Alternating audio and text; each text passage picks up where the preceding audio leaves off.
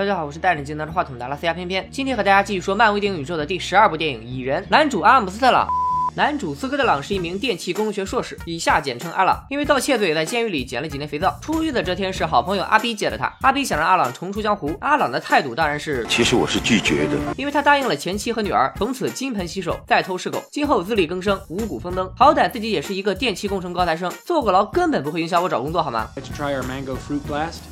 Ah, no thanks. 很快，老板查到了阿朗的犯罪前科，并善解人意的开除了他。阿朗来到女儿的生日 party，因为没钱付赡养费，被前妻的现任怼了一顿。阿朗心想，打工是不可能打工的，这辈子不可能打工的。所以把心一横，同意和阿 B 以及那俩同伙再干一票。阿 B 人如其名，特别能逼逼。他说：“我从我表弟那里听说，我表弟从他垒球队的球友那里听说，这个球友从他的那个做女佣的女朋友那里听说，有一个很有钱的老头最近一个礼拜不在家，而他家里有一个超大的保险箱。俗话说，学好数理化，偷抢拐骗都不怕。阿朗用冰火两重天之术打开了老头家的保险箱，发现里面居然只有一套摩的大镖客的制服。他来不及多想，这老头平时有什么特殊癖好，本着贼不走空的职业操守，先拿回家再说。大概是激发了对 cosplay 的渴望，阿朗一回家就开始试穿，在不小心按了一个按钮后，猝不及防的变小了。阿朗觉得这套衣服实在是太邪乎了，于是准备还回去。凭借超强的业务能力，他终于又被抓进了局子。原来这一切都是老头的套路，他故意设局让阿朗去偷自己的衣服，为的是让阿朗帮助自己干件大事。老头派了蚂蚁兵团给阿朗送来那套衣服，变小之后的阿朗成功越狱，见到了老头。阿朗说：“只要不让我偷东西，一切好说。”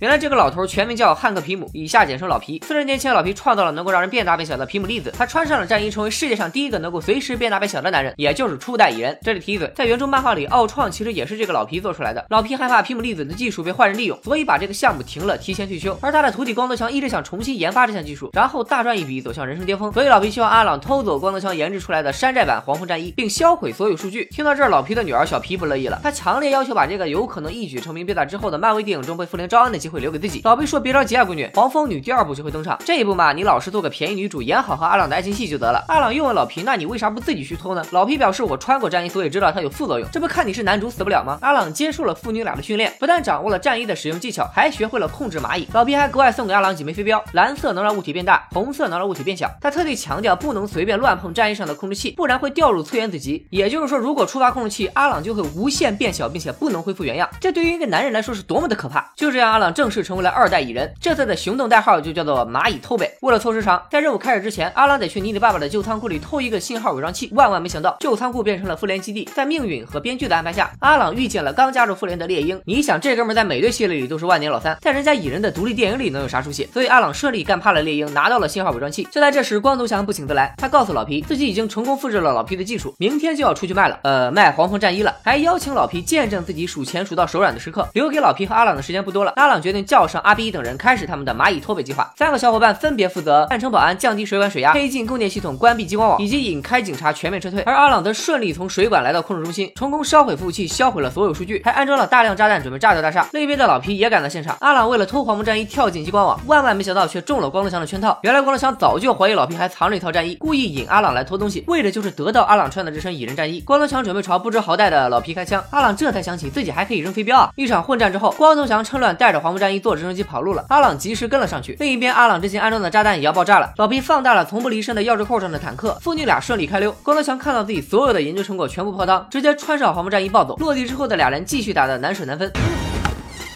就在阿朗为我们展现了乒乓球国家队的超高水准之后，他又被警察给抓住了。这片子到现在，阿朗已经是第三次被人抓住了吧？作为一个小偷来说，真的是太失败了。很快，光头强醒了过来，直奔阿朗女儿的房间。阿朗也从警车里逃了出来，赶到女儿房间，和光头强又来了一场惊险刺激的混战。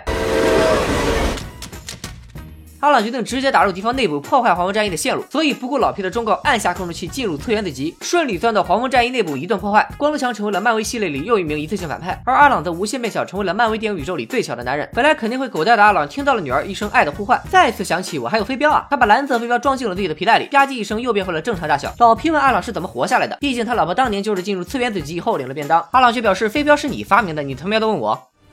故事的结局当然是阿朗和女主小皮过上了没羞没臊的幸福生活。这次蚁人有双彩蛋，老皮拿出了自己设计的黄蜂女战服，把它交给了自己的女儿小皮，明示了小皮就是下一代黄蜂女。另一个彩蛋里，大段要救好基友巴基，猎鹰向他推荐了一个人，暗示了蚁人也会在下一部美队三里登场。其实偏偏在一五年就解说过这部蚁人，还是那句话，这部电影不适合密集恐惧症的人观看，因为里面的场景是这样的、这样的以及这样的。是的，我就是故意的，拜了个拜。